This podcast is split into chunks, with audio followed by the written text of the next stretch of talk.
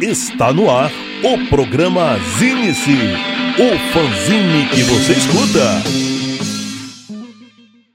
Boa noite a todos, nós somos o programa Zine-se, o fanzine que você escuta. E estamos aqui ó, diretamente do Estúdio Montana, centro de Taguatinga, aí, velho Paraná, centro onde o Magrela aí passou boa parte da adolescência dele naquele cineminha aqui, segundo segundo a Adelson, eu não sei, a Adelson que fala. Era umas TVzinho com videocassete. Você chegou a ver algum? Ne- no Paranoá Center eu confesso que eu nunca vi, mas lá no Tagua, no Tagua Center eu já Era, vi era o vários HP filmes. Mendes, aquele do, do Tagua Center? Eu, Eu, lembro- já vi vários filmes do Tagua Center. eu não sei se tu lembra de um cinema chamado HP Mendes, que era só, só diversão adulta, só filme educativo. No HP Mendes, cara, eu lembro só de uma papelaria, velho. É, provavelmente era do mesmo dono. É, tu lembra do dos Bristol, esses, esses cinemas tudo Sim, aí, né? com certeza. O meu sogro foi gerente desses cinemas aí, velho. Pô, tu viu o filme de graça pra caralho. Não, porque quando eu conheci ele já não era mais, ó. Eu perdi duas fases boas, assim, do meu sogro, ó. Quando o bicho vendia castanha e amendoim e quando o bicho era cine... É, Mas chegou atrasado. Eu só cheguei atrasado, velho. Oh. Cheguei atrasado demais nessa Então vamos começar o programa logo. Então vamos aí, cara. Não, deixa eu passar logo o site da rádio, ó. Rádio Quatro Tempos.com.br, galera. Continua compartilhando. É e-mail da rádio. Rádio Quatro Tempos, arroba gmail.com. Entra em contato aí e dá esse feedback aí. Vamos aí que hoje tá correndo aí, nosso convidado já chegou, né, cara? Não vamos enrolar muito, não. Vamos abrir os índices aí com o Prata da Casa. Prata da Casa. E aproveitando que as meninas estão voltando novamente ao front, estão na organização e vão tocar no concorrido Festival Bruxaria, vou rolar um som das minhas amigas aqui. Vou rolar a música que virou o videoclipe Raimunda Honório, que tem letra inspirada no filme Istamira, que é uma excelente película e que hoje, pelo andar das carruagens, possivelmente não seria rodado. Ouça a música aqui, depois veja o clipe e já engata logo no filme depois. A Istamira tocará dia 16 de novembro lá no Círculo Operário do Cruzeiro Velho. Abre os índices com a banda, com a banda nova aí, cara. Crushing. O mais novo representante do Speed Metal Candango aí. Acabaram de lançar uma demo oficial aí intitulada O Chamado da Guerra. O Crushing, pra quem não sabe, cara, é a banda do nosso amigo Lucas, né, cara? E trabalha O- na Porão, né, Trabalha meu? na Porão e tá sempre divulgando os índices, né, cara? Divulgando os índices. Ele, ele faz questão de comprar demo de banda do DF, cara, de comprar camiseta Camisa. de banda do DF. O Lucas é, é, é um cara ponta firme, quando, como diz o nosso amigo Nildo, né, cara? Então, cara, vamos ouvir um som dessa demo aí, ó. É, vamos ouvir Mundo Envenenado aí, com um ótimo speed metal cantado em português aí. Quem quiser conhecer o, o Crush, né, cara, além dessa demo, tem, o, tem a participação dele no, no som de garagem aí também, que tá muito legal, né, cara? Então vamos aí com Istamira e Crushing abrindo os índices. A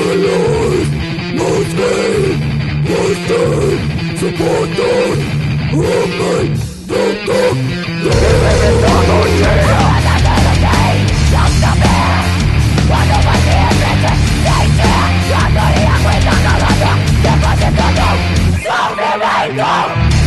Raimundas, Franciscas, Joanas, Eduardas, Fernandas, Brunas.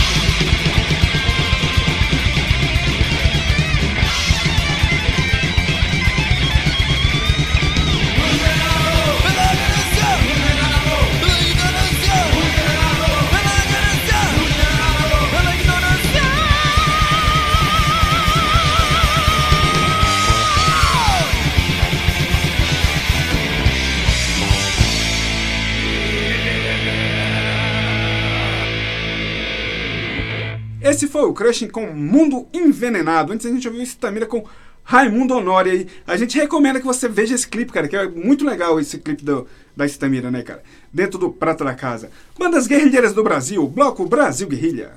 Brasil Guerrilha. E eu conheci a Tibela em Sampa, na sala da revista Dinamite, no qual ela e outros dinossauros do rock trabalhavam.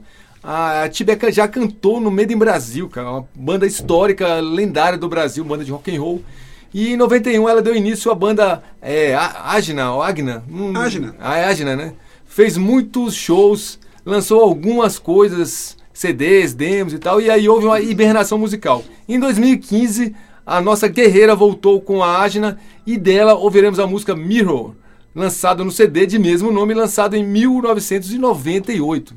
E os paulistas da Anguere voltam aos índices, cara, dessa vez para apresentar um novo single, Olho Gordo. Som lançado em setembro aí. Recebemos o press kit do Thiago, cara. O Thiago que tá sempre em contato aqui com a gente dos índices, velho. Sempre que, que a Anguere lança material novo, o bicho manda pra gente aí. Muito legal, valeu demais, Thiago aí, cara.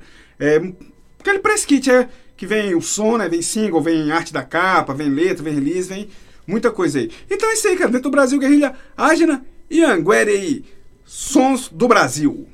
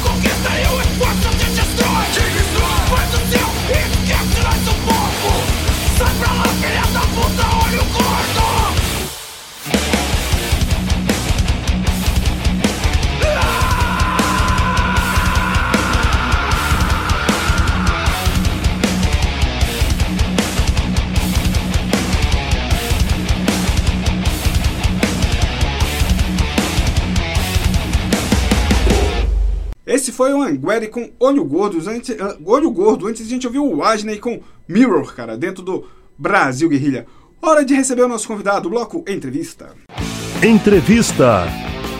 E o programa Zinice tem a honra de receber Simão Holanda, o cara que mais escreveu cartas. Eu acho que só, só se comparar ao Felipe CDC aí, cara. Ele ganhou. Na década de 80 e 90, era difícil a gente ver um zine que não tinha um flyer do, do Djavu, né, Ou cara? recebeu uma carta de todos os lugares do mundo que não tem um flyer dele. Exatamente, né, cara? Cara, boa noite. Valeu noite. demais por ter aceito o nosso convite aí. Muito obrigado a E vocês. vamos relembrar muita coisa aí, né, Com cara? certeza. Exatamente. É esse é o objetivo. Simon, cara, muito bom ter você aqui de volta ao seio metaleiro brasiliense e melhor ainda poder contar contigo aqui nos Ines, que é disparado o programa mais feio, a começar pelo Frajola É, ele é lindo, e né? tosco da Rádio Quatro Tempos. Como sabemos que a entrevista de hoje promete render, vamos começar a atacar. Cara, quem te apresentou o rock e qual foi a primeira banda do estilo que o outrora jovem mancebo Simão ouviu, cara? Bom, boa noite. Boa noite a todos. Ao meu amigo Felipe, ao meu amigo Frajola, é, ao pessoal da banda que vai estar ouvindo, aos espectadores, todo mundo que estar curtindo a, a rádio, o programa, a entrevista, o- os zines. Valeu pelo convite mesmo. É, meu pai é a pessoa responsável por eu ouvir rock and roll. Ele já ouvia algumas coisas, tinha alguns discos e tal.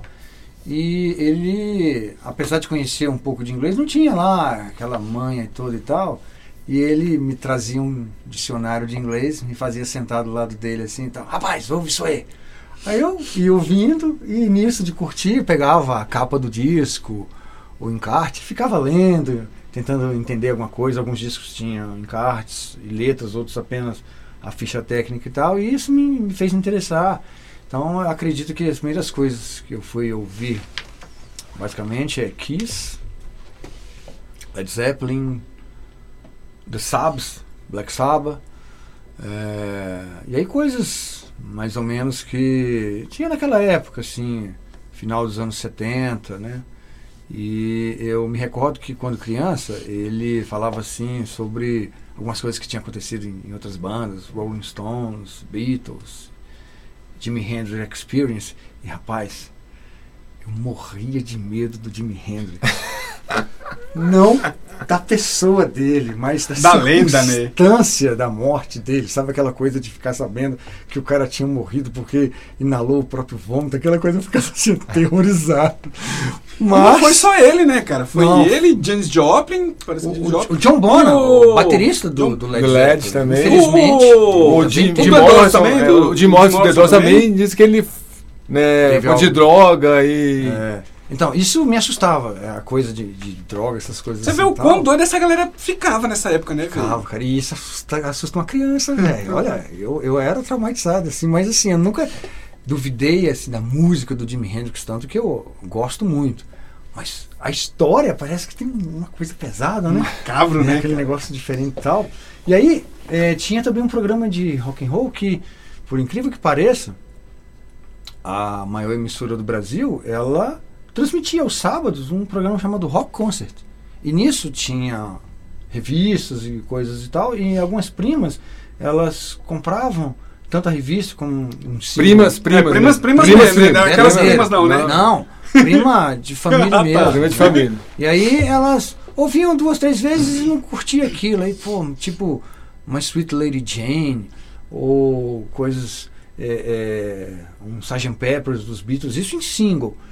Cara, e aí me é davam muito- aquilo. E você tem isso ainda hoje? Mas isso em cassete é Caralho, isso é muito raro, velho. Caralho. Isso é muito Caralho. raro, velho. Isso é muito É, raro. Caralho, muito raro, velho. E aí elas me passavam aquilo e eu devorava, lia, né, para entender a banda, conhecer, e depois ouvia a música. E aquilo, Lucy in the Sky with Diamonds. E aí tudo aquele negócio que hoje você vai ler, você tem um acesso muito mais fácil, né? É, hoje é Naquela tudo mais- bem mais fácil, né? Você tinha revista, você tinha que ler revista. Mas, assim, é, já que você tocou num assunto que antigamente a maior emissora do Brasil tinha esse programa né? que O tocava rock. Não. Porque ele quer fazer propaganda pra ela. Mas não vamos fazer propaganda pra ela aqui, não. Isso. Não vamos fazer propaganda. É, Todo mundo já sabe o que, que é, mas não vamos falar o nome. Sábado à tarde, Rock Concert. Época. E você acha que faz uma diferença grande isso de não ter o rock tocando é, numa TV aberta, por exemplo? Eh, Você acha que isso influencia de alguma forma é, é, o fator de de repente não ter tantas pessoas, tantos jovens interessados no Sim, rock sim, hoje? com certeza. com É, e, pô, eu lembro que tinha, tinha umas revistas muito legais da Som 3, que você abria, virava um pôster gigantesco, né, cara? Exatamente, já são os anos Esse 80. esse LED, 80, sabá, né, cara? De Porra, Purple, né? Eu, lembro que eu tinha um do de Purple que era a parede quase toda, velho. eram uns pôsteres gigantescos, Você cara. fala o Pôster pôster muito bonito. Aquele da Som 3. Eles, eles cinco, um fazendo bem assim. Ai, eu o já não outro- lembro, não. Eu já É, não é, esse é, o, é a foto clássica. Essa foto é Essa clássica. clássica, né? Aquele ambiente Esse aqui era um pôster muito grande. Esfumaçado, parecia que. É, mu- cara, é, esse- é uma revista bem legal, cara. eram- eram Tinha uma revista também que chamava Enci- Enciclopédia, Enci- como é que é o nome? Enciclopédia. Enciclopédia do Rock.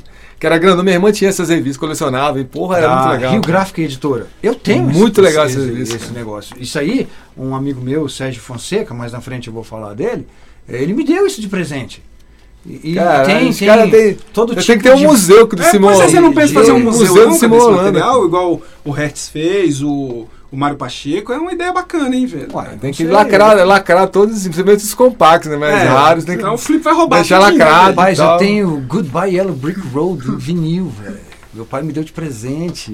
Pô, e seu pai foi Muitas um herói, então, né, cara? Além de, Meu de pai- mostrar o rock, ainda te incentivou a estudar inglês, né, meu? Exato. Eu tinha- Lógico que ele tinha interesse. É, eu tinha o dicionário, do- as letras. tinha eu tinha que interesse dele, né, mas pra se- passar pra ele. se- Rapaz, o que, que ele tá falando aí? Eu ia lá, transmitia a informação, né? Então, meu pai, além de ter sido esse guru musical, ele foi o meu melhor amigo. Então, é, é, começa por aí. Você tem que ter um cara que te incentive na música, seja ela é, clássica, pop, rock and roll, não importa. Te deu um norte, né, cara? Interessante. Me, me deu um norte e, e me estabeleceu, cara, ó, essa aqui é uma música que você talvez venha a gostar. Então, a gente assistia vídeo junto, a gente fazia muitas dessas coisas. legal, lia, então é legal. É, o- eu tento fazer isso com meus É, o filhos, Frajola, né? o Frajola Eu faz isso com o tento, filho eu dele, né, tento, cara? Isso é legal, isso é legal. Mas essa nossa, nossa Essa nova geração ela é bem diferente. Ela é, ela é muito mais É muito- imediata, imediatista. Ela vai em cima de celular e computador. Oh. é- é- ela, ela não tem esse feeling de pegar um livro e ler. É, E de procurar. Pô, peraí, deixa eu procurar aqui na internet esse disco e tal e ouvir.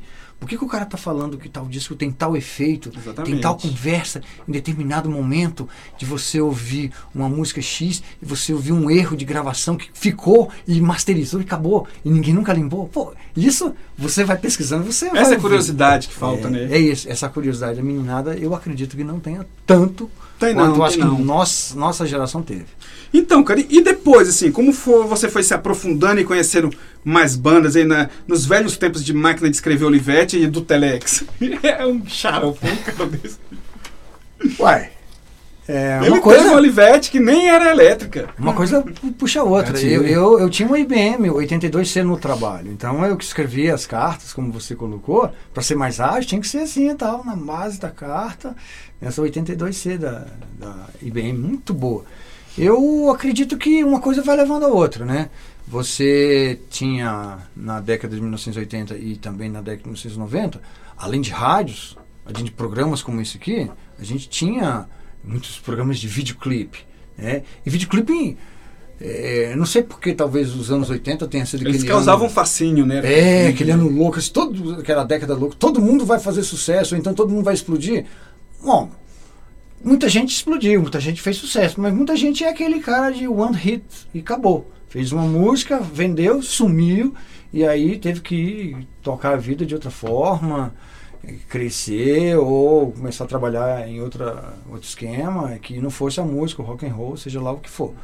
É, então, acredito que isso motiva você a, a explorar outros, outras músicas, a você começar a pensar assim, pô, agora eu acho que eu tenho uma facilidade para um instrumento X, ou então acho que o meu vizinho, meu amigo, a pessoa que eu conheci em tal lugar, Rock House era um lugar de você conhecer muitos amigos, né?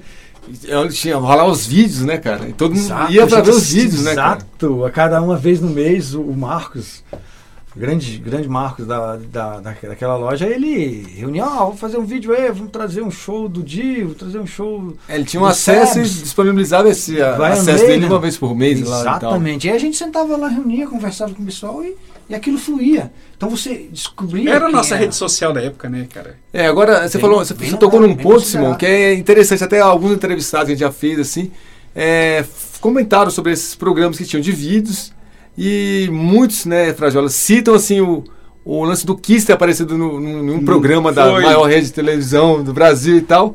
Foi um E impacto. ter causado né? impacto, né, né? Porra, que esses caras mascarados são muito doidos, eu vou quero ser igual esses né? caras, é, né? O show de 1983, da turnê dele. Isso, aqui, aí. Então, todo mundo começou a ficar assim, pô, isso aí pô, é legal pra porque tem um outro impacto visual também. O som né? de bateria do Eric Que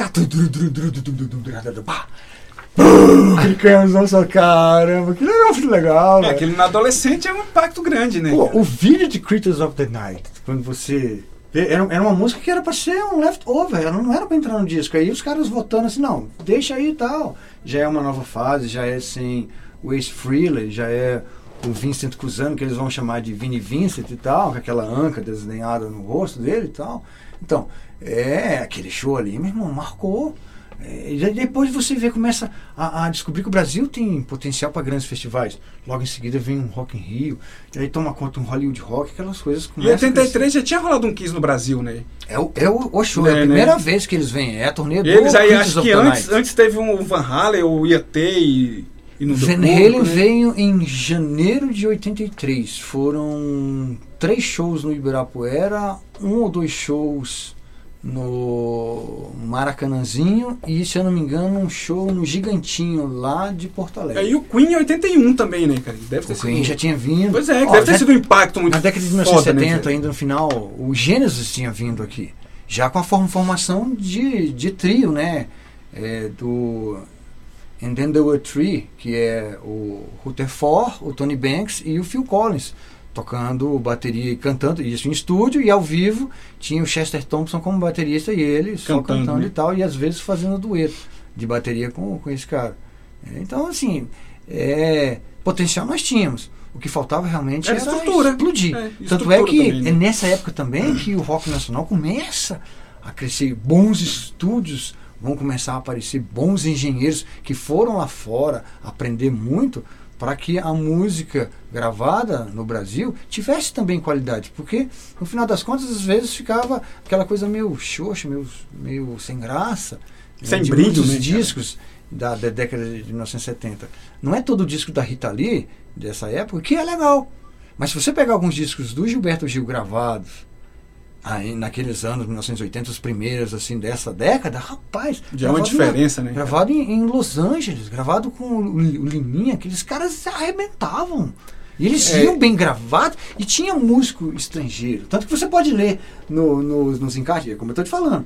A, a, a É, foi essa curiosidade que essa molecada Isso, a informação ela está lá. Basta Aham. você pegar e ler. Exatamente. Então, eu lia, Agora- lia tudo. Podia não ser a minha Sério, a praia. gente dissecava um Mas disco quando pegava, né? Agora, um fato até tem no Ratos Porão, eles comentando, Cólera, também eles comentam. Porque os estúdios antigos, anos, começo dos anos 80, não estavam preparados para receber o rock. Não, Eles- heavy metal- Quando você chegava, o, o heavy metal, A punk, distorção, os a caras achavam distorção, não, tá errado. Aí tirava a distorção, né? não, isso tá errado, não é assim que se toca e tal. De uma né? certa forma, isso ainda vai se prolongar até o começo da década de 1990. Eh, Eu lembro que a gente estava gravando a demo tape, a New Beginning, em 1991, e, e aí, no estúdio, a, gente estava fazendo uma coisa que o Renato e o Daniel, eles abafavam, né? E ficava gum gum, gum gum gum, gum aquela coisa bem pesadona saindo aqui assim, e, e lá ficava aqui gum gum, gum gum, ficava, aí o cara falou, pô, tem que tirar isso aí.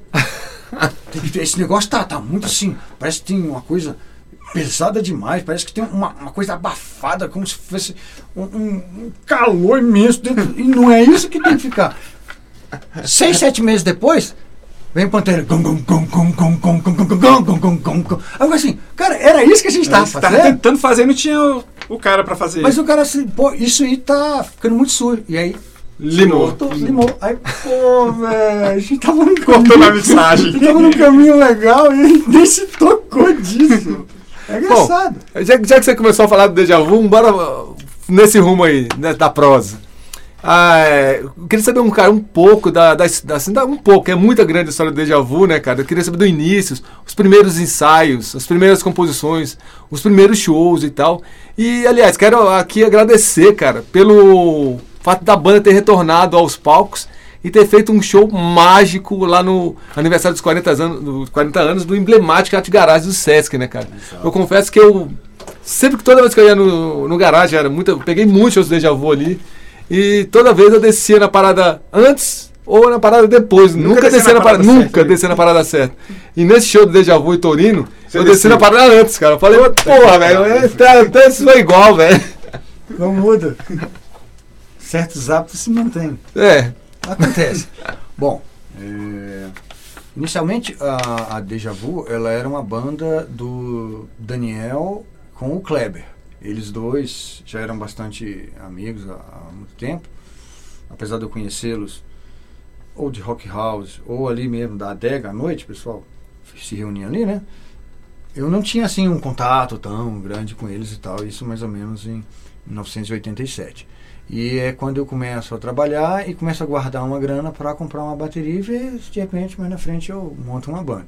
E eles já tinham uma letra, The Plague, e tinha uma música que o Daniel eh, fiz- fizeram algum tempo antes e tal, e ficavam brincando e tudo mais e tal. Aí, uma dessas vezes no na Rock House, eu falei, cara, aparece lá no Guará. Ele me passou o endereço e toca lá Gi, pra gente ver o que, que você tá. Você toca o quê? Não, eu toco bateria, tô aprendendo e tudo mais, tô começando assim, assado. É, eu comecei a tocar bateria. Na verdade, eu não tinha uma bateria, mas eu destruí dois colchões, né? Que minha mãe, ela falava bastante. Pô, rapaz, mas como é que tu consegue destruir dois colchões assim? E aí eu não falava pra ela que era Só o motivo que você fazia, de brincar no colchão, né? Praticando ali para daí ter o instrumento musical e tal. Tanto que a gente compra no final de 1987 essa bateria, uma Golpe, é, e de- dentro de um Fusca voltou meu pai dirigindo, minha mãe do lado, eu atrás e parte da bateria comigo, bumbos, surdos e tal, atrás daquele banco de Fusca e ainda lá no porta-malas lá da frente, outras coisas, caixa, estante, essas coisas aí. Um Fusca- Coubesse, o que coubesse no bota no. coube a bateria inteirinha dentro do Fusca. E aí fomos para casa, eu montei e tal, no meu quarto e tudo mais. Aí é onde nós iniciamos então a banda, já com a minha inclusão e a inclusão do Renato. E num primeiro momento, E o tem- Lelo seria o baixista. E você tocava. Você tocava a bateria no seu quarto, cara? E Você tocava a bateria no seu quarto? E sua mãe não, não fala assim, porra, Não, eu tocava. volta, volta a tocar no colchão. Volta no colchão, que volta, eu volta a falei tocar no colchão, deixa essa bateria pra lá, não? Não, tinha, tinha umas, umas- uns emborrachados. A primeira coisa que ela falou, não, você não vai fazer barulho, não. Tinha, tinha, um- tinha uns emborrachados falando, não, sem chance de você fazer barulho aqui. Você pra fazia a vizinhança." malandragem de colocar os travesseiros dentro? do- Nada. Não, né? Não, era só a borracha e uma borracha também na frente Aí ela isolava o som. do, do, do pedal. Não, era papum, papum, papum. Então quem eu via, no máximo, era quem estava do meu lado. Meu irmão, eh, minha mãe lá e minha irmã mais, mais na frente. Era só isso, basicamente era isso. Então não me incomodava. Aí como eu tocava só um determinado horário, porque além de ter universidade ter eh, o trabalho, é, aí eu ia malhar e tal, mas como a gente é só amador, né, nesse final das contas, porque você não leva, você quer levar a música com seriedade, claro, você tem banda justamente para isso. Mas você tem afazeres, você tem outras coisas, você tem que viver, né? Você não vive de música, ainda mais em 1980, década de 1980, você não vivia, você estava querendo isso, era um objetivo, mas ainda não era né, aquele, aquela coisa já alcançável, né? ainda tinha uma longa estrada, né? A estrada pro rock and roll, a música sempre falou, é longa, né? É longa. É difícil. Ele não é gosta fácil. disso. Ele não gosta Não gosta disso de si, desse cara. Ele não gosta de si. Ele é é um pecador. É, mas tranquilo. Acontece. Então, eu queria que você falasse um pouquinho mais dessa gravação dessa demo, cara, do The New Begin, e falasse do quase LP que o, que o Djavu lançou, que ia lançar, né, na, Tá. na década de 90, mas que infelizmente não foi concretizado. Então esse- aí a gente volta um pouco ainda é, para a entrada do Júnior Tana como baixista, a saída dele em seguida, depois de um o Júnior que foi do Nata Violeta? Ele mesmo, É, né? grande pessoa, Toca músico muito, toca muito. maravilhoso. Canta pra fina, caralho. Se ele estiver ouvindo, Canta pra caralho. abraço, Canta muito. porque é um cara, gente boa pra caramba. É, tocamos em Goiânia com ele na formação, ele sai, entra o André, que foi um acréscimo absurdo de bom. É, tão bom músico quanto o Júnior, mas tão bom arranjador e um parceiro muito grande do Daniel e do Renato na composição das músicas. Ele chega assim e fala, não, cara, vamos mudar essa música, estende ela, faz tal parte assim, só. Nossa, cara, que legal. Vamos fazer tal música assim, assado. vamos encaixar a voz dessa, desse jeito. Não, não segue muito a linha da base, faz assim, assado e tal. Mas isso, infelizmente, é interrompido no final de 89 com a, a dissolução da banda. Aí a gente volta no início de 1991, meio que secreto, só ensaiando, preparando justamente o caminho de gravar demo tape no estúdio Zen, lá em 1991, entre os meses de junho e julho, mais ou menos, é quando a gente termina todo o trabalho.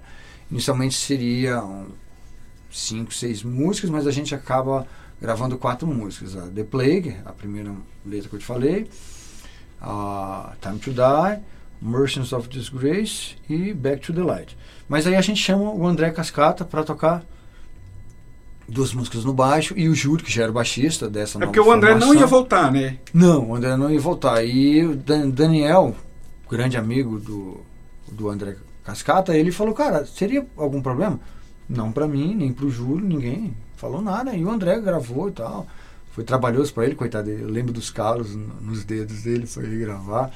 Aí gravamos, ele fez um trabalho excelente, como é de praxe.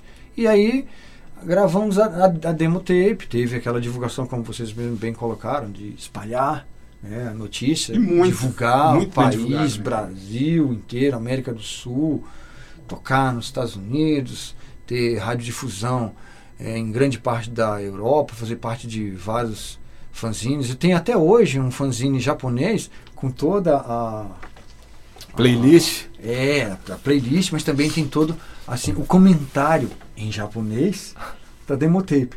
E eu, é, de preguiçoso, porque a gente acaba se ocupando tanto na vida, nunca, Nunca traduziu. encontrei alguém que, que certamente existem muitas pessoas que falam o japonês, né? Mas que pudesse falar assim, ô cara, aqui tá escrito que, que é boa, que não é, que é ruim. Só, só, só sei que a, a cotação de 5 estrelas era 4, então acredito foi boa, né? Foi já foi boa, alguma né? coisa.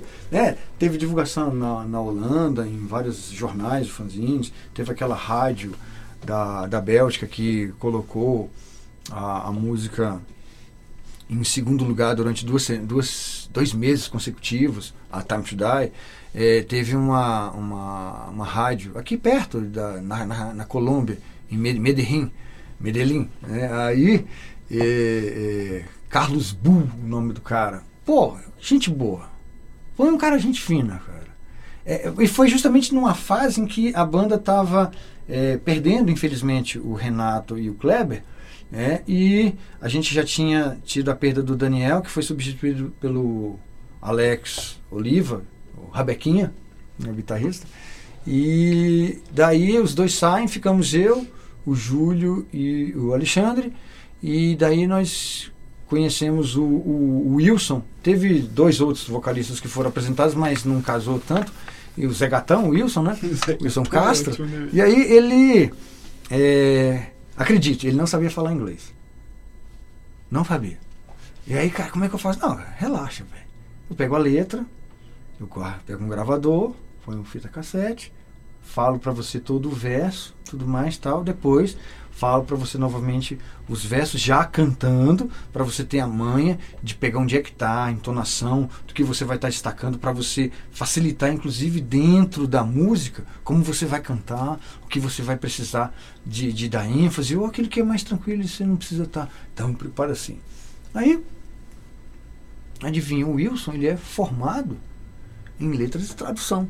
Olha que engraçado. O cara entra numa banda de heavy Às metal. vezes até foi um incentivo. Foi né? incentivo, com, Com certeza. certeza. É, com certeza. certeza, É uma coisa bonita de você. É lógico. pô, cara, Foi, você fez o que o seu pai fez contigo, você Pô. fez com o Zé Gatão, Zé cara. Gatão, Zé Gatão. Agora, é, do LP, cara, por que, que esse LP. Isso, aí nós estamos Chegou na- então, chegou na porta ali e não caiu. De quarteto, que nós tentamos, inclusive, um quinteto com entrada daquele rapaz que era guitarrista do Flash Temptation. Pepeu. É o- Pepeu. Pepeu, exato. Toca muito também. Gente fina também, cara. Que cara, gente boa. A gente chegou a ter o oferecimento de uma casa onde ele morava no Parque Way pra gente ensaiar. Né? A Deja Vu sempre teve problemas muito crônicos de, de, de, de ensaios. Saímos durante muito tempo na casa do Renato, lá na 706 Norte. Saímos em alguns estúdios. Mas depois eh, a gente ficou meio que nômade. Né? Então você fica no Lo Chinês ou Loch Ness, Lo Chinês, uns apelidos engraçados de estúdio, né? Aí depois James e, e ficamos sempre nisso, né? E é. O que eu tava falando mesmo? A gente quer saber do LP do Deja Vu, que. Aí a gente quase tá- saiu e não saiu. Isso, aí a gente tá gravando o disco que vão sair é, duas músicas, a Greatest Gift of All e a é, Echoes of Insanity, com o, o Wilson Zegatão nos vocais. A gente chegou a gravar mais duas outras músicas, uma chamada Narrow Door e uma outra que me foge agora à memória. É, Into the Evolution Voyage, uma coisa assim. Eram letras bem é, no, no sentido de, de ser positivo, de trabalhar, de você crescer como pessoa e se en- encaixar dentro do mundo, de modo que você pudesse, mesmo que não fizesse a diferença, pelo menos tentar fazer alguma coisa de bom para si, para o trem e espalhar isso como se é, fosse uma corrente boa, sabe? Uma coisa Uma corrente do bem. legal. É, mais ou menos isso aí. E é, é, gravamos duas músicas que saem então na coletânea, na Sônia, né, da, da Sona Music, do Fufu. Naquele disco Banana. Tem o Banana 1, depois o Banana 2, o Banana. É bem legal a capa e tudo mais. E, e engraçado que tá junto. Não, mas isso aí. Isso, isso, aí é a tentativa do, do disco. É, mas aí não, isso não foi o Deja Vu, já foi o Kenerev que saiu, né, cara? não, já foi com. já- não, é, Já foi o Kenerev. É, exato, mas é a Deja Vu ali. A gravação foi como Deja Vu, a divulgação foi, foi como Deja Vu. Mas a banda aí virou. É, a, as Kenerev. A gente vai ofertas- falar disso. Então, então, pera, então peraí, cara, senão você vai fuder Não, com a nossa entrevista aqui. mas Você assim, vai. mas Tá as- as essas ofertas- perguntas aqui, As ofertas cara. de, de duas, três gravadoras do estrangeiro foram em cima ainda desse trabalho da Do Deja Vu. Da Deja Da Vu. demo, da demo É, tape. Não, da demo tape, mas principalmente do trabalho já como quarteto. Ah, tá. É. depois que. Já com essa mudança. É, já é essa proposta de um... um- Que era até mais pesado o som, né? Ficou até, É, ficou até mais é, pesado. Mas era bem ela- ela- elaborado. A gente tem, teve um ensaio gravado no, no Zen, com mais ou menos 10, 12 músicas, que o produtor foi o Daniel. O Daniel sempre foi uma pessoa muito presente. embora ausente nessa formação, nesse retorno, ele nunca deixou de ser como se Um fosse amigo, né, cara? uma, uma luz. Esse cara aqui, é, é- ele fala, ó, Aument... Tipo um isso, é isso, faz tal coisa, porque vocês vão para tal caminho. Certas questões dentro da gravação, a gente estava na dúvida, cara, o que, que a gente faz? Peraí, vamos ouvir o Daniel. E o Daniel falou, não, do jeito que você está fazendo tá, tá legal. Não, vamos fazer assim, vamos tá tal caminho, vamos tomar tal atitude, muda esse trecho da letra, melhora o jeito de cantar, é desse jeito. Cara, a, a, assim, aliás, assim, antes de passar para a próxima pergunta aqui, é, uma coisa que me chama muita atenção no Deja Vu e tal, foi, assim, os, os guitarristas, principalmente, né, cara, que são, porra, até teve Um Baleia, monstro, né, cara? Daniel, o Júlio, né, cara, o, a- o próprio Alexandre, né, que Alexandre. são, cara, pô, caras que tocam pra caralho, né, meu, são caras que... Pô, esse, esse breve come tempo música, que né, o meu? esteve na banda também, Pepeu É, tocava exato, muito, tocava né? muito também, né, cara. Cara, olha só. Aí você Fi- falou da Kenneref, né? A Kenneref Não, mas a gente vai falar do que Eu daqui a pouco. a Aguenta aí, bicho, senão você vai foder com essa entrevista, pô. Não, não vou. Não vou. Final dos anos 80 e começo dos anos 90, a Deja Vu era uma das grandes bandas do metal brasiliense. Como você analisaria esse eh, frutífero período musical da cidade, cara? Final, no final dos anos 80, anos 90, ali, assim, das bandas de metal pipocando na cidade, cara.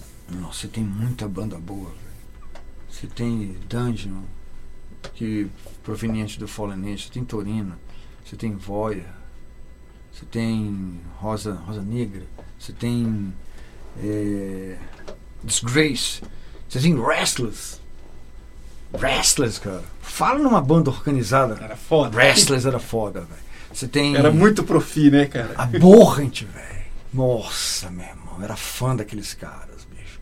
Eu era fã do Fabrício, o baterista. É, eu era fã do Caio quando ainda tava na banda, velho. Menino, fã- né, velho? Isso, eu sou fã do Caio até hoje, velho. É, você vê, essa uma turma, tinha o Blister, que vai entrar os caras do Blister no Aborrent. Então, assim, era legal. É, a Brasília tava fervilhando. O que faltou era um selo. Faltou uma gravadora boa aqui, né?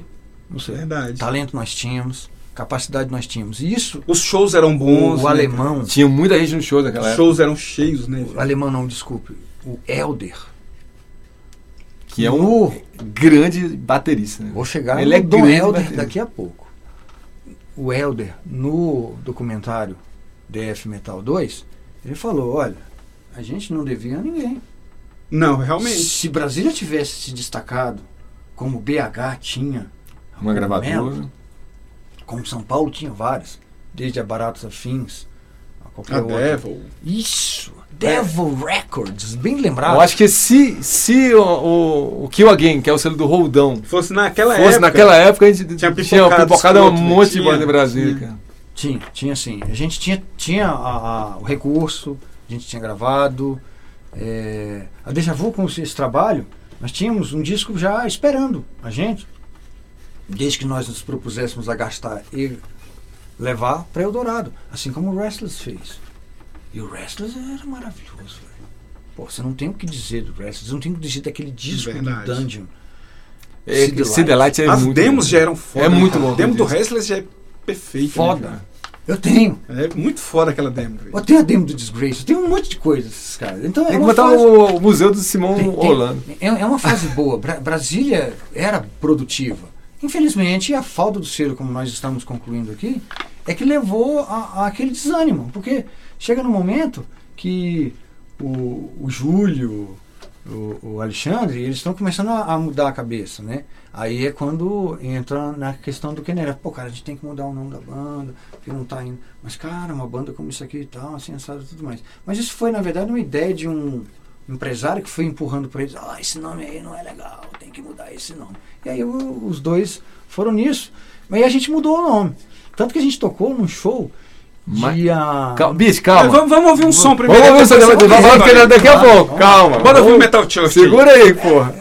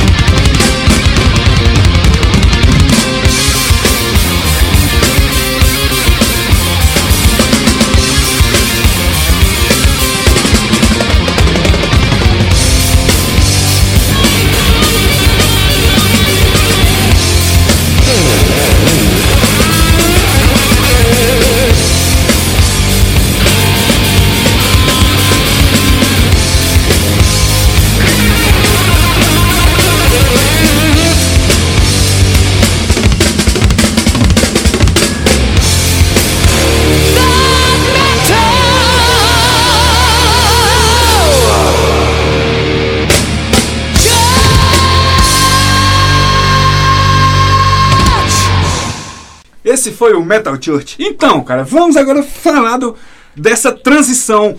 Deja Agora vu. pode falar, pô. Kenneref, né? velho. Caramba. Eu acho que você falando isso, você já vai fazer um breve resumo do Kenneref, né, É, cara? é. O que foi o Kenneref, assim? Bom. Até que ponto deixou de ser déjà vu para ser Kenneref? Porque no, é- na terapia Imagens e Distorções, no, no crédito tá Kenneref e na capa tá déjà vu. É verdade. É. verdade. Pra, pra, pra você ver o quanto é engraçado, né?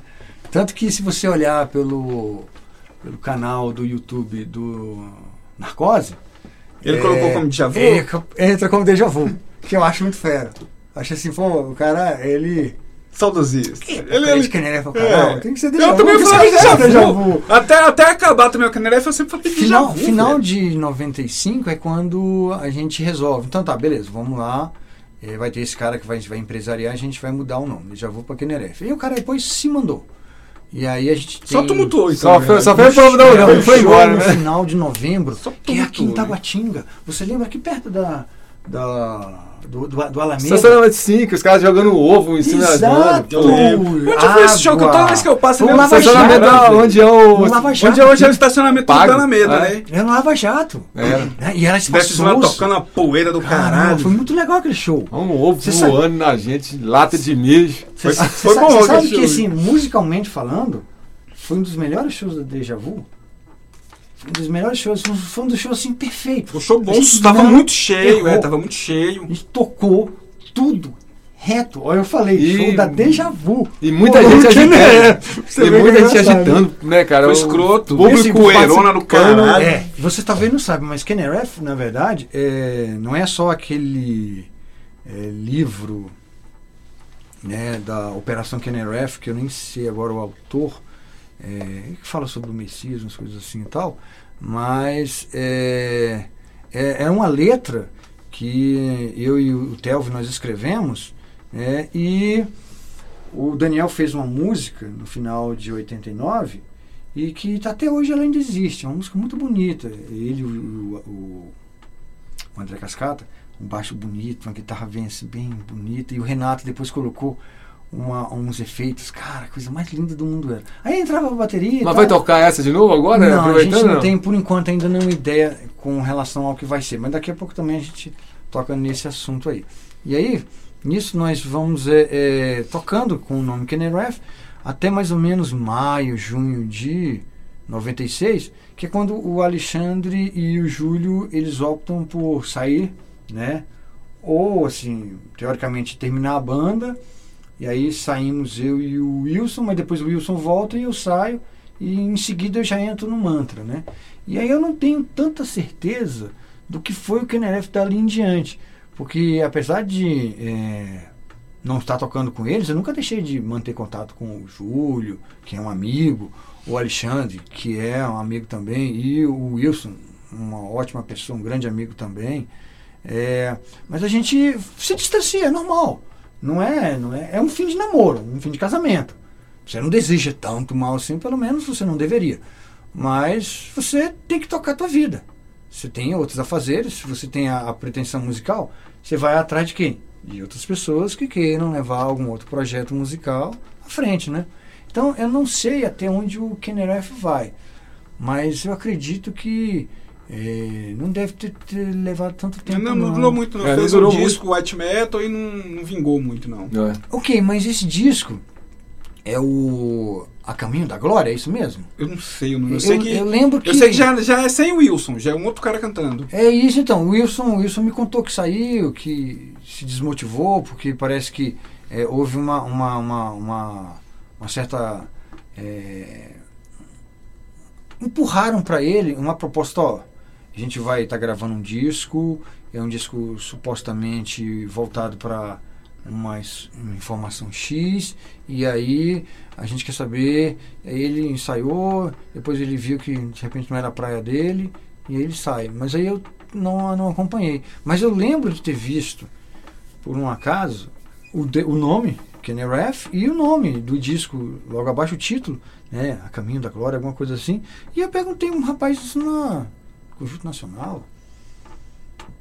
Rapaz, eu conheço esse pessoal dessa banda aí. Ah, é um pessoal, gente boa, assim, essa tal, tal, tal, de, de uma igreja X, assim. Pô, legal, não sei não sei o que. Eu, eu toquei com eles, assim, ah, você tocou com fulano, com Beltrano? Isso, exatamente, toquei com os dois. Muito boas pessoas, muito bons músicos e tal. É, mas assim, eu não sei o que, que vai sair, porque eu já ouvi falar que, que a banda não seguiu, já ouvi falar que, que, que não, não, não tem mais a mesma proposta, Na que eles já estão que tocando... Só fizeram o disco. Só fizeram o disco. Então, eu real- realmente eu não sei. Eu, eu, tá aí uma curiosidade, eu vou atrás de repente de, de ver se, ou ouvir esse disco mais na frente. É, Você comentou sobre o Mantra e tal. Eu queria saber como é que você deu a sua entrada na banda Mantra e por quanto tempo você ficou na- por lá, né? E assim, uma curiosidade: você saiu da Mantra porque não aguentava estar naquele quarto imundo do Hudson, cara? Não era tão imundo, não, mas. era engraçado, né? Era na casa do, do Hudson lá. Ao paraíso. Ao paraíso. Era muito louco. A gente fez alguns bons shows, cara. A gente tocou com o pessoal do que era o Kenny Ref, mas já com outro nome. Não sei se era Stillborn, era uma coisa assim. Era o Caio, o Júlio, o, o Alexandre, acho que tinha mais alguém. É, mas já com outro nome, outra proposta e tal. No garagem, com o Giovanni, lembra do Giovanni do Gama? Sim, Giovanni Batista. Exato, sendo o produtor musical e tal. E o Mantra tocou lá. Eu entrei no Mantra é, na metade de 96, um pouco depois do, do Kenneref Deja Vu ter tido esse, esse rompimento aí. E aí eu falei, ah, velho, eu quero continuar tocando, né? É longe pra caramba, do Guará até a cidade ocidental, mas meu irmão, pelo rock and roll, A gente faz o sacrifício, né? por mulher. Às vezes por cerveja de graça você faz algumas coisas, né? Não que eu beba, mas tudo bem. você faz algumas coisas malucas, né? Então vamos lá, vamos tocar pelo rock and roll e tal. Fiquei no mantra, acredito eu, que um ano a gente revisou as músicas que eles tinham, é, criamos mais umas duas, três músicas. é, com o Eduardo. Isso já sem o look, né? Sem um look, era o Hudson no vocal, guitarra e vocal, cara. Era. Eram os irmãos, né? O O baixista. O... Exato, e o guitarrista, o Naná, que era o gui- guitarrista solo, o, o, o Hudson, que era o vocal e guitarrista, e eu lá e tal. E a gente, cara, tocou bastante, o que foi abrindo aí. Lembra do espaço, do buraco do rock? Sim, com certeza. na- Aquele espaço lá do foi mar- marcante pro rock de Foi. Brasília. cara. Aquele palco era legal. Que era O lo- local era perfeito. Associação Brasiliense de, de Bandas de Rock, né? Que A o- CB Rock. O Linhos, Marcelo Linhos, foi quem, junto com o Fernando. É o Eduardo. Eduardo. Eduardo. Desculpa, Eduardo. Eduardo, é, é, montaram e se motivaram bastante. Foi legal, foi um período É, bom. foi uma época boa. Época boa, né? Época boa. É, aí, logo em seguida, é, a gente começa a ter pouco contato. O Wilson, não, cara, vamos sair não, não vamos sair não. Começa a parar. E aí eu. Desmotivou, desmotivou. É, eles desmotivaram e eu comecei a falar, bom, vamos ver o que, que eu posso fazer aí. Então, aí nessa época tu entrou na Atena, como é que foi voltar a tocar com o Zé Gatão, cara? E quais as lembranças desse, desse período do Atena? Acredito que isso aí já vai ser em 98. É, o, o Wilson tocava com o Eduardo, o Eduardo Quaquá. Não sei se vocês lembram desse, desse nome. O Eduardo, ele era irmão de um grande amigo meu, João Luiz, que está lá em Nova York hoje. E o Eduardo, meu irmão, põe um músico bom, cara. A gente às vezes é bem abençoado com os caras bons, né? Com quem a gente toca. A gente às vezes nem se dá conta disso. O Eduardo tocava pra caramba, o guitarrista do Atena. E o Wilson tocava com ele. E tinha um baixista também, Wagner. fantástico. Esse cara, meu carecão. Totalmente Gente careca. Boa, gente Toca boa no também. cablo E hoje. mais careca É, agora, É, né? to, até muito tempo que ele toca no cablo. Ele Nossa. Toca se muito, Cara, né? se Toca se ele estiver ouvindo essa entrevista, que abraço, cara. Abraço de irmão mesmo, porque aquele cara era muito bom. E aí eu entrei com o, o Wilson. Na verdade, não sei se eu entrei na banda ou se eu vou apenas substituir o irmão, o baterista, que era o irmão do, do Eduardo, o primo do Eduardo. Não me recordo agora. Não era o João Luiz, não. O João Luiz já estava fora.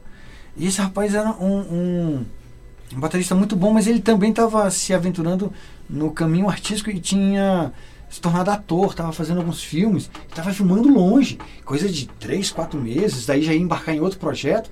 Então eu falei, cara, você se importa? Não, vamos lá e tal. Aprendi as músicas rapidinho e tal. Dois dias depois a gente tocou no lugar, depois tocou no, no, no Buraco do Rock, depois apareceu naquele programa daquela menina. Cor da cidade. É, a curiosidade, exatamente, é muito Isso é quando você foi lá também. Eu fui lá, vai falar, não foi não, né? Foi aí, foi, né? Aí também assim, e aí, quais são os projetos? Ah, estamos parados aqui.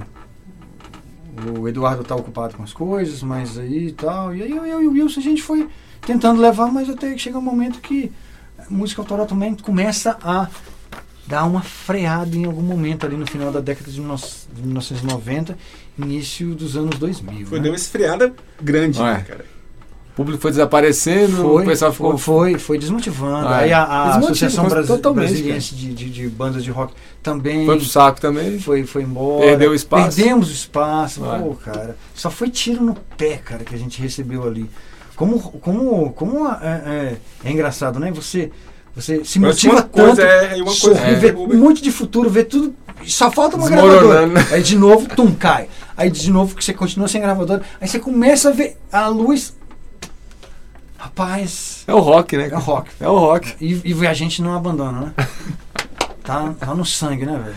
Cara, aí você saiu do Atena, você não ficou tanto tempo no Não Atena. isso. E aí pintou um convite pra você entrar na, na narcose, já com a Exato. letra Z agora, né? Já Exatamente. grafado com a, É. com a letra Z. Isso. O que você gravou com a banda e como foi estar ao lado do Carlinhos e companhia? O Carlinhos é uma figura é, sensacional, né, cara? É, uma- é um cara que eu até um, um carinho muito grande, um carinho muito grande pelo Carlinhos, cara. Eu acho um grande irmão assim de, Um, de metal. um cara. incentivador do heavy metal É. em Brasília. Ele heavy é. metal verdadeiro, cru, heavy metal. Sim. Cueca de couro. É, Manowar, essas coisas, né? É, o Carlinhos é uma pessoa maravilhosa. E antes de mais nada, eu devo dizer que, que eu entro no, no Narcose substituindo esse cara que tinha sido substituído pelo Ceará. E vou lhe contar.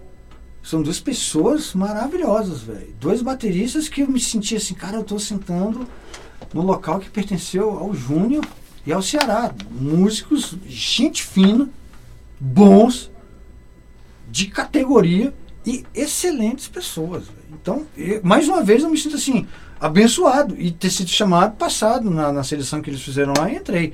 E aí, pô, você pega três Andrés. Né? O André Simões, o André Veras, o André Tomé. né? Excelentes pessoas.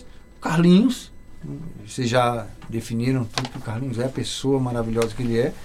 E muito engraçado, né? é, Muito engraçado. e foi um período maravilhoso, cara. Pra mim, assim, é... déjà vu e pau a pau narcose. Porque foi uma experiência de heavy metal muito boa. Você gravou o Dreams, né? Gravamos aquele CD demo, que ele coloca como CD demo, né? É, a... É com qualidade cabulosa, qualidade Boa. boa, né? Eu não sei Boa. porque que ele Aj- classifica como ajudamos. demo. Eu, eu chego na banda assim, cara, com pequenas ideias. Pô, cara, eu tinha uma ideia de uma música assim, assado, que começasse com bumbo assim, assado, tal, tal, tal. Pum! O André Simões coloca na introdução da Avalon. Aí, pô, cara, tinha uma ideia assim, assado, de um pedaço assim, assado, pum!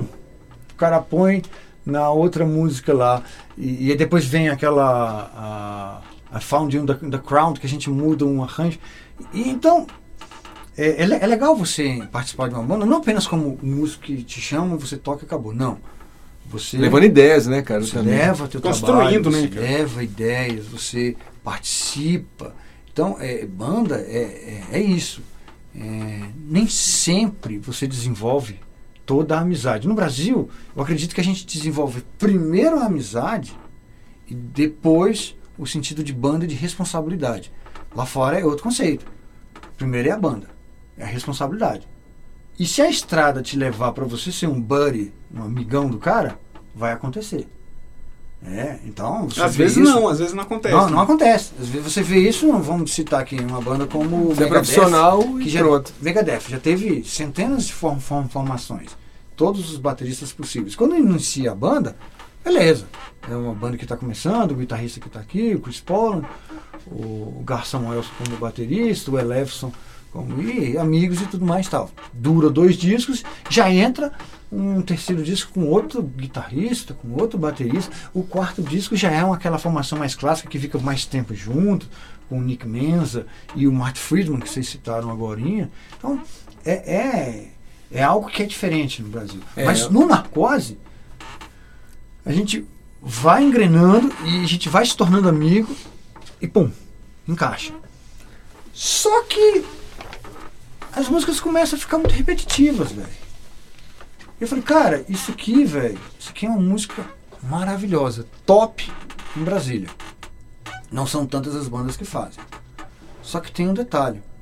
Se a gente quer fazer sucesso, principalmente São Paulo e Europa, que é o mercado, São Paulo, Europa e Japão, mais ou menos nessa, é- nessa, nessa ordem, eu acho que a gente vai encontrar 500 bandas em São Paulo que fazem o mesmo som. A gente vai ser Mais uma. mais um. Então, ou a gente muda em algum detalhe, ou a gente vai ser só isso. Uma boa banda de Brasília, que tem um speed, power, prog metal, e não vai sobressair. Sobressai aqui, mas não sobressai em nenhum Não lugar. destaca, né? E eu falando, cara, vamos mudar, vamos mudar o conceito da música, vamos, vamos dar uma ambientada, vamos melhorar, vamos ampliar, quer fazer alguma coisa, conceito beleza e tal, mas vamos mudar. Mas aí, aí aquilo começou a cansar. A e aí né? eu fui substituído por um amigo também, cara, Luciano. Que puta baterista, Luciano é sangue bom, cara. É, velho, que gente fina. Então, tem muita gente assim, pô, mas tu tem que ter ressentimento do cara tá substituindo. Por quê? O cara é gente boa, velho. O cara é um amigo. O cara veio de uma banda do caramba, que era o Dark Avenger. Que eu ensaiei com o Dark Avenger algumas vezes. Eu nem entrei na banda, basicamente, mas eu ensaiei com eles. E, de novo, cara, ó, substituindo Luciano e Caio John, velho. Pô, velho, isso não é qualquer dia que acontece na tua vida, entendeu? Então você, você vê assim que, pô, é legal, velho você se vê com música assim, pô, tu tem uma certa qualidade, legal tu tá indo na frente e tal. Né? Aí é quando eu, eu saio do Narcose, tem essas coisinhas com o Dark Avenger, mas não começa a me desinteressar de, de tocar heavy metal, justamente mais ou menos no final do ano 2000, né? E é Vamos quando... falar disso daqui a pouquinho então. Vamos ouvir um som aí e daqui a pouco Vamos a gente lá. fala disso. Aí. Vamos com o Mist aí.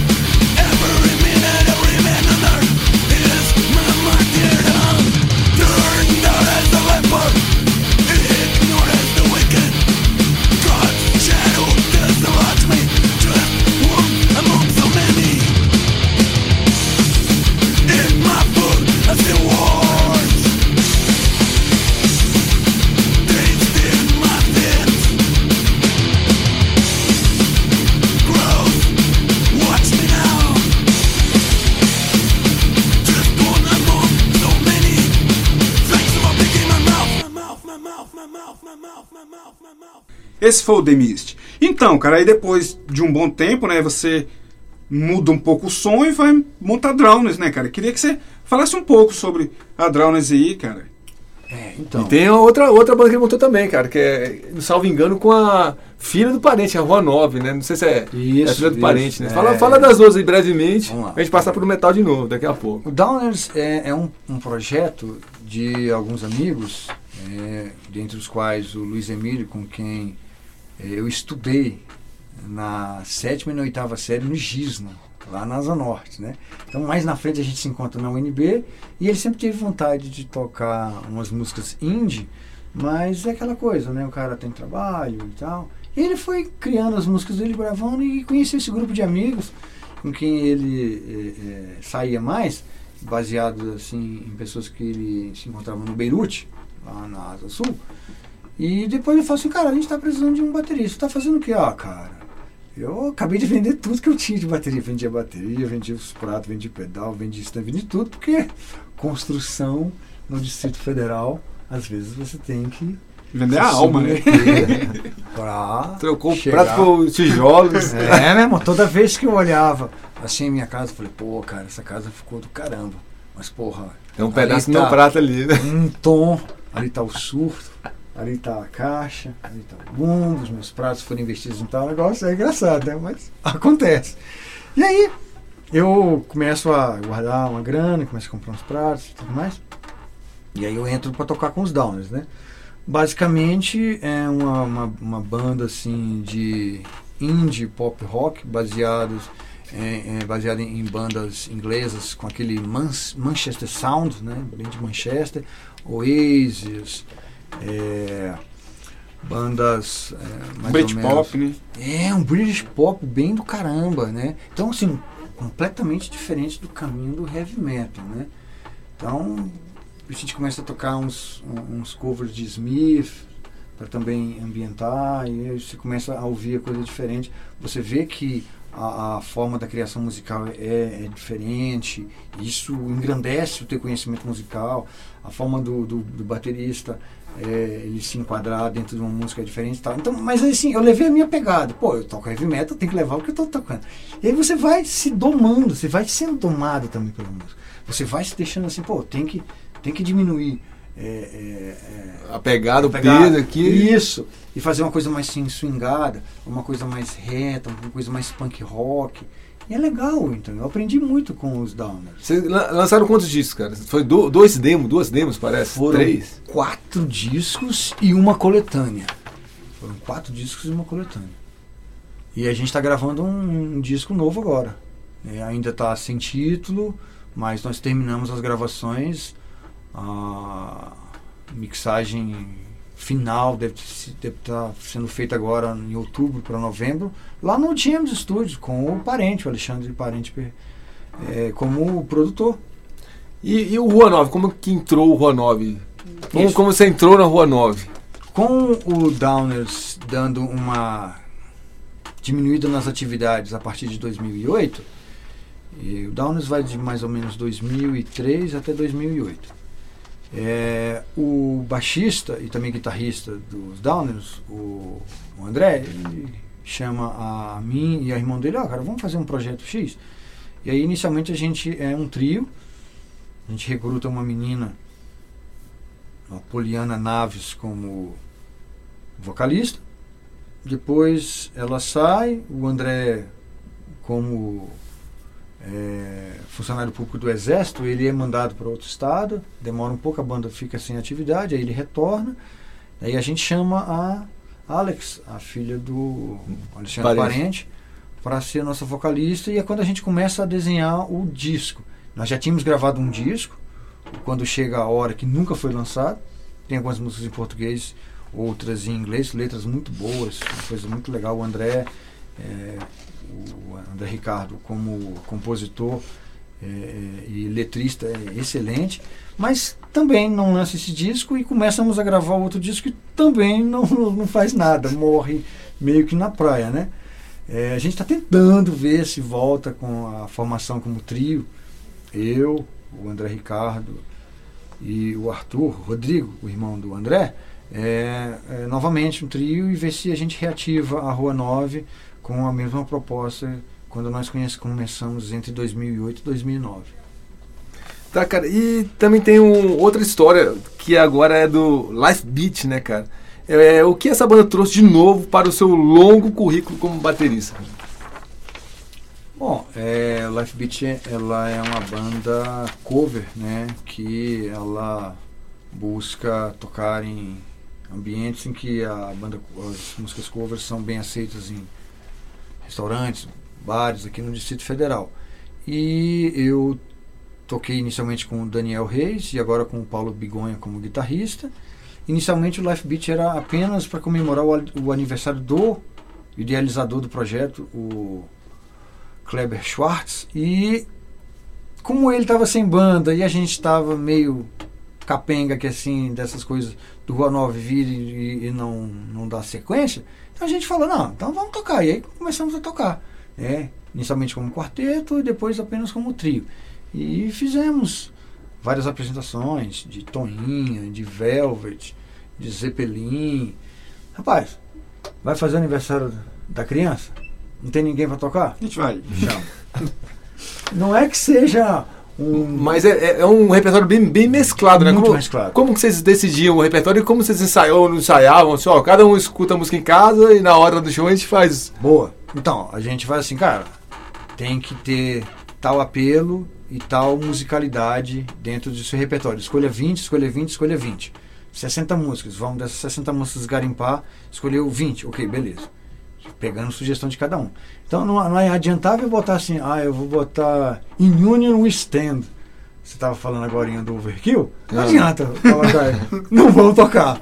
É, Então tinha que ser o quê? Não, vamos lá. Você coloca Play the Game Tonight, do Kansas. Vamos lá, beleza. E aí a gente ensaia e toca. Ou vamos levar assim, pô, cara, de repente vale a pena levar Come Together dos Beatles. Ou então Satisfaction. Ou, ah, mas é batida. Tudo bem, mas às vezes você vai num aniversário em que é, a pessoa quer uma Coisa mais X. empolgado. É, vamos lá, vocês têm tá, vamos, a gente tira, toca, não tem problema não. Isso aí não é. Não, não traz aperto pra gente. Então, cara, e, e a sua esposa fazia um fanzine chamado Sonoros Rape, né, cara? Sabemos que você ajudava muito nesses zines. Sendo assim, eu queria que você falasse um pouquinho sobre a importância, cara. Qual a sua opinião sobre a importância dos zines dentro do cenário underground, cara? Ô rapaz, fanzine ainda é né, a, a melhor forma de se divulgar o trabalho de banda autoral né, no Distrito Federal, no Brasil, talvez no mundo. Eu não sei como é que está isso, porque, como eu coloquei, voltando 19 anos depois de sem tocar heavy metal, para voltar a tocar agora com a Deja Vu. E agora, novamente, então, me inteirando de fanzine, apesar de receber sempre aqueles fanzines pequenininhos que você sempre editou, é, em vários shows, a gente ia nos shows, estava lá, a sua presença, outras pessoas que sempre batalharam pelo underground do Distrito Federal ou do Brasil em si, é, isso não deixou de existir. Mas às vezes a gente para de acompanhar. Ou então ele passa a ser uma versão não mais impressa, e sim uma versão digital. Então você meio Mas que. se adaptando, né? É, eu não sei nem se a Rock Brigade, por exemplo, existe. Acho que agora é só hoje. site, né? Seu site não tá tão atualizado como era antigamente. Pois é, então Rock Brigade, eu lembro de ler algumas edições da Rock Brigade até mais ou menos 2011, 2012, quando a minha menina entrou na universidade, na UNB, e então eu ia buscá-la. E aí passava nas bancas, na banca do Gilson, a famosa banca do Gilson, Deus tem em bom lugar. E- Matar o tempo, pega a Tava revista. lá, cara, ali, ali, ó, pô, legal, comprava e tal. Então ainda tinha alguma coisa disso. É. E aí, aí eu tinha esses, pequenos zinezinhos assim, gratuitos, estavam lá. Falei, pô, que legal, o Felipe tá aqui, cara, é o Felipe de novo. o cara é, é um sujeito, cansa, né? cara, que, que é, é, é uma Rayovac, velho. O cara não desanima. O sujeito é firme e forte, cara, com, com o propósito dele, né? Que é, é, a gente leva uma vida, né? A gente escolhe esse caminho de você gostar de rock and roll, de você gostar de um instrumento, né? e você toca, você quer fazer o seu, o seu melhor e espera que quem esteja te vendo e ouvindo também absorva essa energia, essa coisa boa que você quer transmitir. Ah, mas o cara nem ouve a letra. Tudo bem, mas isso é um outro detalhe. Mas na frente, se lançar um disco, se chegar alguma coisa, então ele vai entender a mensagem e vai saber o porquê de certas coisas estarem ali e tal. Cara, pra encerrar, antes das suas palavras finais, quero saber se a volta da Deja Vu teve alguma influência do Death Metal 2, que é um excelente documentário produzido pelo nosso ilustre amigo Lelo Nirvana. E se a Deja Vu pretende lançar um CD para aproveitar essa volta e deixar um novo registro aos fãs, né? Não tenha dúvida. O Aurelius, o Lelo Nirvana, ele é o responsável, sim, né, por trazer é, o registro das quatro bandas que participam do DF Metal 2. O Restless, o Torino, a Deja Vu e o Fallen Angel Dungeon, Dungeon né, é, essas coisas todas que rolaram. É, é motivo de orgulho nosso poder saber que essas coisas agora estão no registro. O Daniel, Daniel de Matos, ele, ele tinha esse medo de que a déjà vu ela passasse e ninguém Lembrasse, lembrasse. Ah, mas tem um vídeo que está no YouTube. Ok, mas eu queria uma coisa física, um CD, Palpável. né? um DVD, alguma coisa que eu pudesse dizer assim, cara, ó, eu participei, a minha música fez uma diferença, as minhas ideias, o meu objetivo está aqui. E ele hoje, como nosso mentor dentro da banda, é, eu acredito que ele mais ou menos abraça o mesmo ideal, que me fez novamente estar unido ao Renato, ao Kleber Muti, ao André Cascata, ao Júlio Hasek, de retornar com a Deja Vu, inicialmente com o propósito do show, né, em comemoração aos 40 anos do Teatro Garage e também motivado pelo DF Metal 2, lançado o documentário e depois o DVD e tal. Mas vai além. A gente está trabalhando em novas músicas, novas ideias, letras que eu nunca parei de escrever, ideias que o Júlio sempre guardou e gravou. É, a motivação do, do Kleber, que nunca findou. É, o Kleber sempre tocando em banda, ele nunca parou de tocar em banda, né, cara? Nós nunca paramos, velho. O Impressionante. Multi também sempre tocando. O Renato nunca parou. A, a, a, É o coletânea, a coletânea Banana tem a Deja Vu KNRF, mas tem a, a VGB2. O Renato tá lá. Verdade, cara.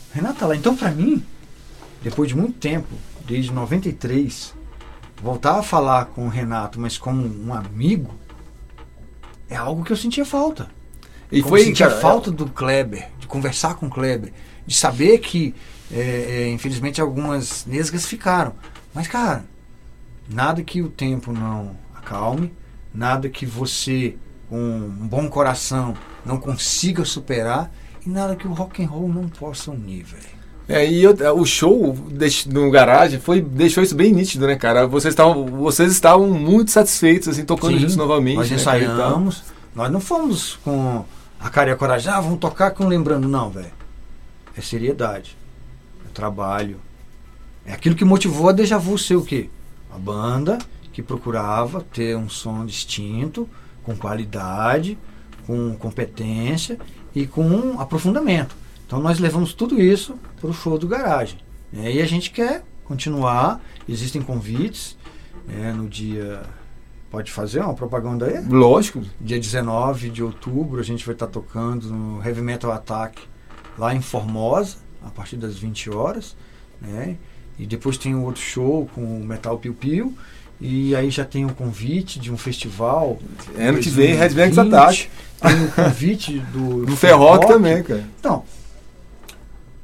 por que não pensar então em deixar isso tudo num registro né, fonográfico em que você possa novamente retornar, compor, ensaiar, gravar, lançar. Agora, nesse futuro disco, é, vocês cogitam a participação do Daniel? Tocando alguma coisa? Ou produzindo, Ou né? produzindo. Olha, ele é um amigo, é um irmão, é um músico e é, ele não quis participar apenas porque não, não querer. Ele tem outras questões na vida, ele infelizmente passou a ter algumas dores muito severas nos braços, né? E a gente não quis forçar a barra. É, ele aceitou, ele inclusive faz parte do grupo que nós trocamos mensagem, ele lê todo o conteúdo. né? Então, nada que é dito é dito por trás. E isso é o que tem que ser. Banda é casamento. Então você não pode deixar de conversar. Exatamente. Cara, teve um dedinho, não deixa isso virar Uma coisa maior, né? Vamos Exatamente. conversar, velho, pode ser assim, pode ser assado, porque isso, porque aquilo. Então o Daniel nos acompanha, ele lê. Ele vai ser sempre um amigo É uma peça importante, né? é, à disposição. Quer tocar? É uma hora. Quer Três produzir? guitarras agora Melhor, mesmo. melhor ainda. Quer fazer as duas coisas? Pô, Agora, uma coisa é que a gente até já citou aqui em algumas vezes, em alguns programas, que o Júlio, o guitarrista, ele é uma máquina de fazer música, né, cara? Ele é. Ele cara é uma tropeça, máquina faz duas músicas, uma né, cara? Ele é riff. máquina de fazer uma música. máquina cara. de riff. Você não sabe se ele tá brincando, se ele tá. Aí é, o, o Kleber sempre fala, cara, deixa o celular à disposição. É só apertar a câmera e filmar. É, tem duas, três filmagens já justamente dessas coisas. E ele disse pra gente que com o, Blazing Dog, é, eles deixam um canal específico só pra isso. Na hora que o Júlio começa a brincar, o cara só aperta, tum, já deixa gravando. Então, assim, é, é- é legal, né? Isso, então, Você É, o que- cara, ele é. Ele vive da. da a música absorve ele por completo, 24 né, cara? Um cara. é 24 foda. horas por dia. Ele, Ela é não, foda. ele deve dormir sonhando com música, ele deve acordar com 200 riffs na, na cabeça. Agora, você tem que fazer o que é isso? Você tem que gravar. Senão, meu irmão, o éter do universo absorve e leva embora. Tá, agora a gente precisa terminar, porque senão os, os donos da rádio vão cortar nosso saco fora. Beleza. E então você, por gentileza, deixe seu recado aí para os ouvintes e tal. A gente tem que daqui a pouco entrevistar o nosso amigo Júlio. Muito obrigado. Obrigado a vocês pelo convite. Obrigado ao Rock and Roll por formar pessoas boas. Né? A gente está aqui conversando com um amigo, conheço vocês há décadas. É muito tempo. né? Então a gente sabe que eh, se não era no futebol, porque a gente não joga bem bola, Eu jogo. que ser. Eu não jogo. nada, conversa fiada. Tinha que ser outra coisa, a música. né? E junto com a música, a literatura do fanzine. E agora, o fanzine no ar. E isso certamente deve ir para a internet. Olha que coisa legal. Você está transmitindo, cara, histórias, conhecimento, diversão. né? então eu não tenho nada mais do que agradecer a vocês e deixar o recado que, cara, persistência, amizade, isso tudo é importante no mundo normal. Mas na música parece que isso tem uma conotação proporção ainda maior, né? maior. Porque você dá um valor a um cara que a gente conhece há mais de 30 anos, velho. Ele é um de ti, como o hold da gente no narcose. A gente indo brin- tocar lá em Goiânia.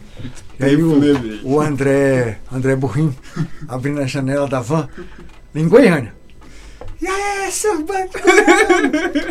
Aí você falou assim, uai, cara, você queria esperar o quê? A gente tá em Goiânia, você pode estar em Goiânia. Não é engraçado uma coisa dessa? Você lembra desses detalhes? Você lembrava disso? Lembrava Pô, velho, minha memória, cara. Minha memória é demais, boa. né? Eu não sei se valeria a pena ser um museu de informações, mas minha memória é boa, velho. Eu é- acho que fica a dica, hein? De Você abriu o Museu Holanda, é. pô. Não, isso não dá certo, não. Então, Simão, valeu, cara. Muito obrigado. Valeu Eu demais, cara. Vamos fechar com som aí, cara. Vamos, Vamos lá. Déjà vu, fechar né, com velho? déjà vu aí. Ok, muito obrigado.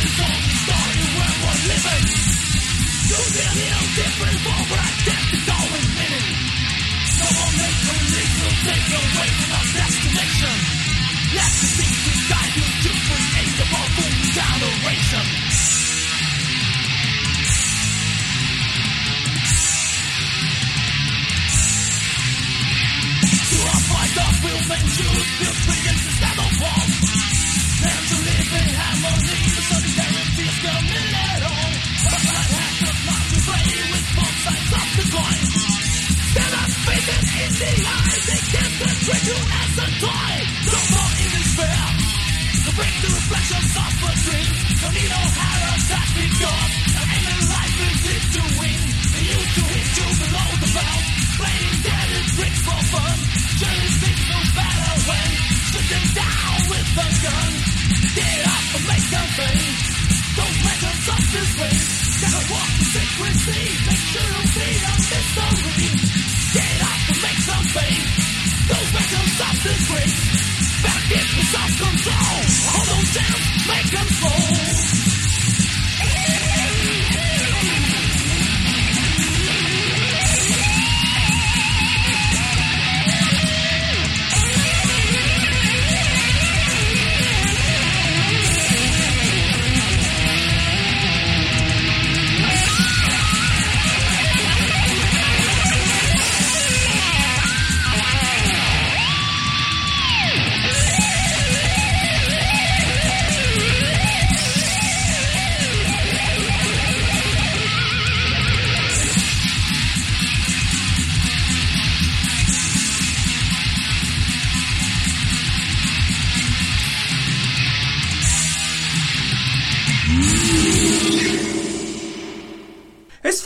Vu aí, cara. Mano, que tá de volta ao front aí. É, os banda do nosso amigo Simon Holanda que trocou uma ideia com a gente. aí. Vamos dar um giro no DF e ver o que que rola de eventos. Bloco Agenda. Agenda. E 12 de outubro tem a nona edição do Death Trash Assault, com o Funerário de São Paulo, velho do Rio de Janeiro, e uma ótima aquisição que pintou de última hora aí, que foi a banda mineira Patológica Noise, entre outras bandas. O show será de, de, eh, às 20 horas, lá no Salão Red Rock Alternativo em Samambaia, com ingressos antecipados a 25 ou na hora a 35 reais. Dia 19 de outubro, Alcoholic Mosh aí, cara. Show com Black School, Males Fecundos, Terrocídio, Evil Corpse. aí. Parece que o Males Fecundos hum, saiu, né?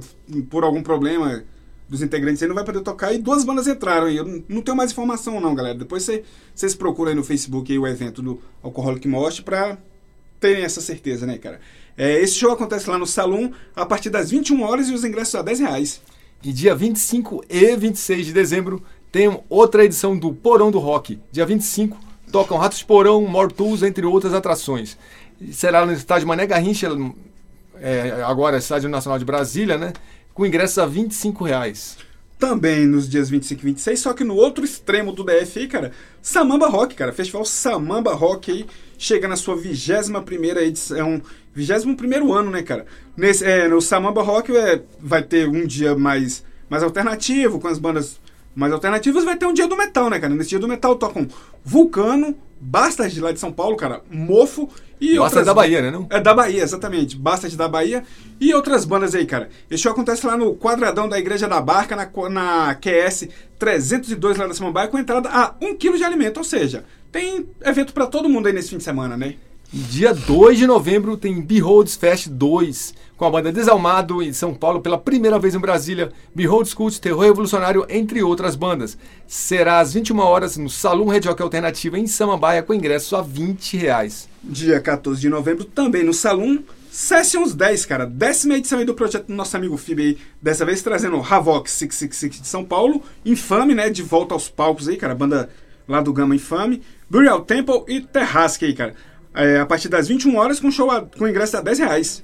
E dia 15 de novembro tem Cinta a Liga 8, com Clítoris Caos do Pará, Berta Lutz de Minas Gerais, Chavosa, entre outras bandas. Será às 19 horas lá no É Estúdio Pub em Brasília, que é um lugar sensacional, com ingressos a 10 reais. E o Clitóris Caos toca no dia seguinte no festival Bruxaria, cara.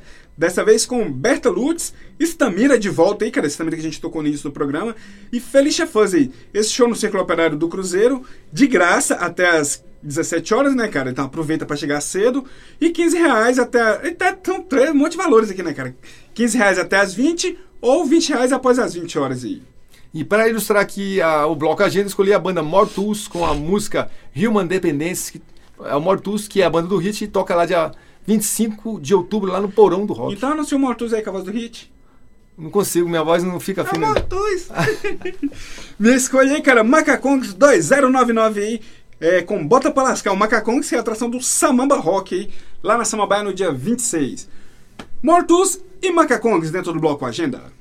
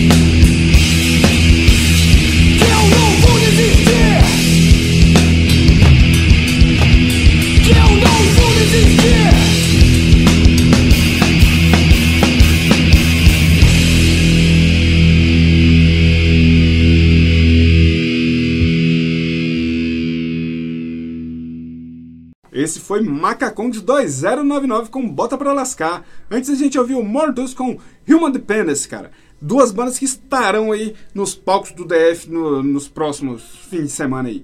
É, vamos dar um giro pelo mundo aí, cara. Bloco Gira o Mundo. Gira o mundo. E girando ao mundo ao som de muito thrash metal. Começo pela Alemanha com a Reset, banda que tem 15 anos de vida e está excursionando pela Europa ao lado das gigantes Destruction e Overkill. Da Reset vou rolar Minority Ih, caramba. Eraser. Eraser. Som retirado do CD You Asked For It, lançado no ano de 2017. Depois vou para a Irlanda do Norte, de onde trago a Gamma Bomb, banda que já excursionou com a nossa Violator lá pela Europa. Da Gamma Bomb, o som será 616, do CD Speed Between the Lines, de 2018. O Gamma Bomb tocou no DF naquela vez que eles fizeram Não. a tour aí pelo. Não tocou aqui, não. né? Infelizmente, é uma banda legal, né, cara? É uma banda boa. boa, né, cara? Então, cara, vou girar o mundo aí com o auxílio da Road Metal, cara. Road Metal aí, que é do Gleison Júnior, que segue firme com site de notícias e assessoria de bandas aí, e nos manda material quase todo dia aí, cara. Quase todo dia a gente recebe e-mail do Gleison Júnior aí, cara, com, com as bandas que ele assessora aí.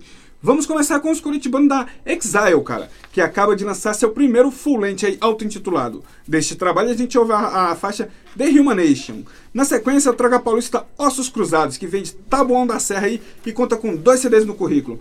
Da Ossos Cruzados a gente ouve a faixa Godzilla, que faz parte do, do, do álbum Spectrofobia. Então se liga aí no bloco de No Mundo aí, ó. Reset, Gamma Bomb, Exile e Ossos Cruzados.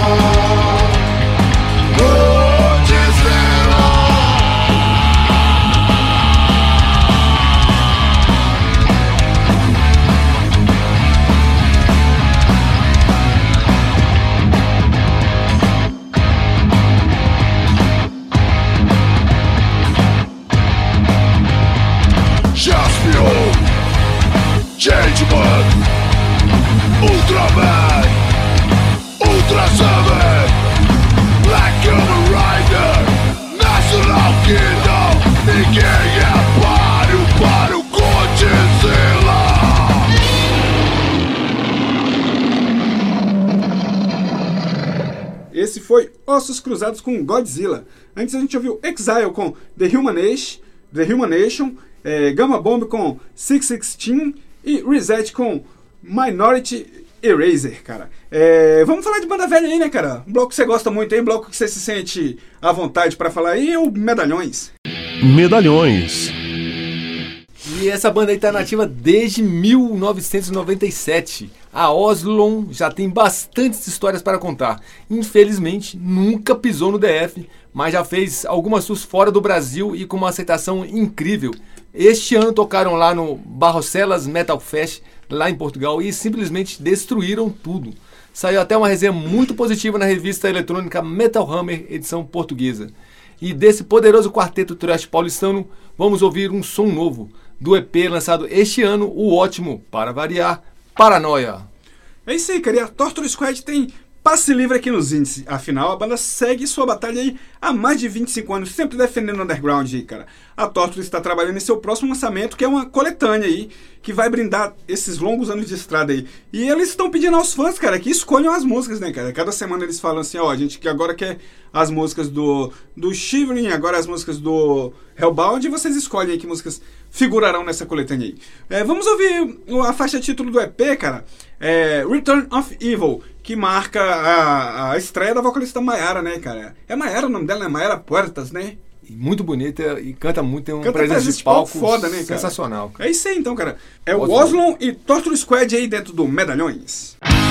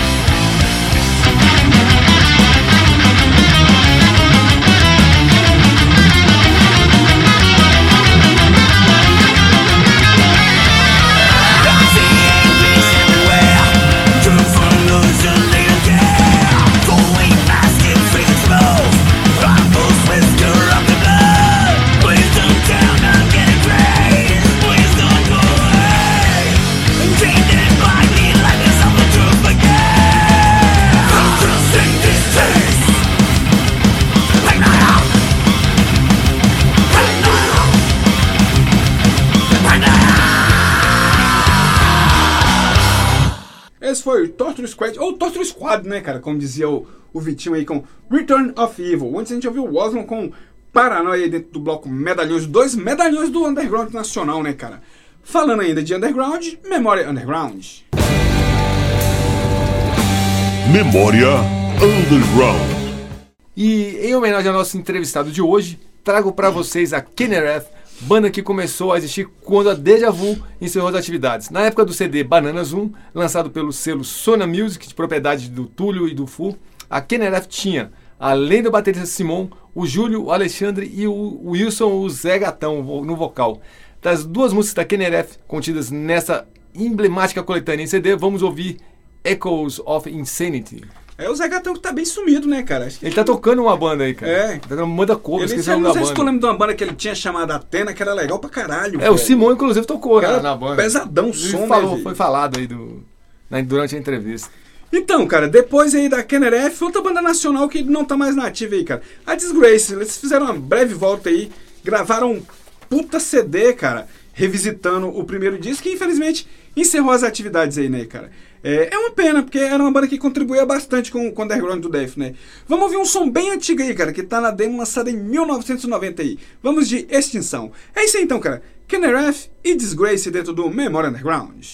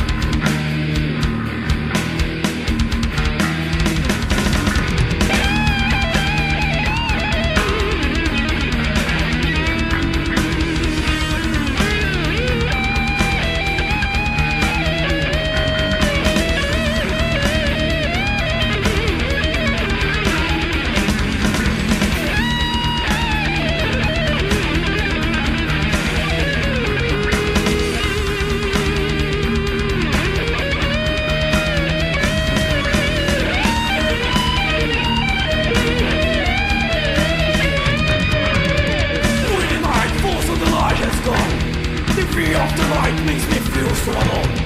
And try to let up my heart sing for real to the. The colors of the flame will make me the. When I feel so strange, without you to don't fear. I hear my sing, you will for my grass. I try to write, but the voices ain't really light. Make us never sleep, where the threat is right.